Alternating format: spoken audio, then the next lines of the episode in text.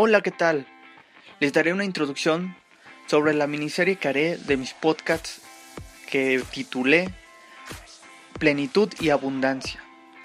¿Por qué plenitud y abundancia? Quiero yo que tú llegues a ese estado de plenitud y a ese estado de abundancia. La plenitud es algo increíble, es un, un estado donde tu mente y tu cuerpo están a tope, pero es una sensación increíble, no te lo puedo explicar con palabras. Sinceramente yo estoy en plenitud y es algo fabuloso. Y gracias a la plenitud puede llegar la abundancia, la prosperidad y todas las metas y sueños que siempre has deseado. Pero ¿por qué la plenitud? ¿Cómo se llega a la plenitud? ¿Qué se necesita? Haré esta miniserie de podcasts para que tú logres llegar a ese estado Creo que la plenitud es lo más importante en nuestras vidas y a eso venimos, debemos estar en plenitud.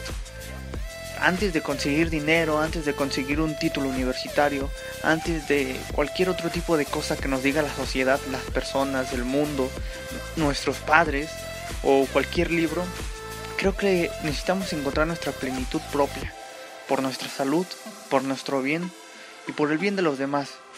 Creo que es algo increíble que debemos tener todos y, lo vamos a lograr juntos. Bienvenidos a esta serie de podcasts. Ojalá los disfruten.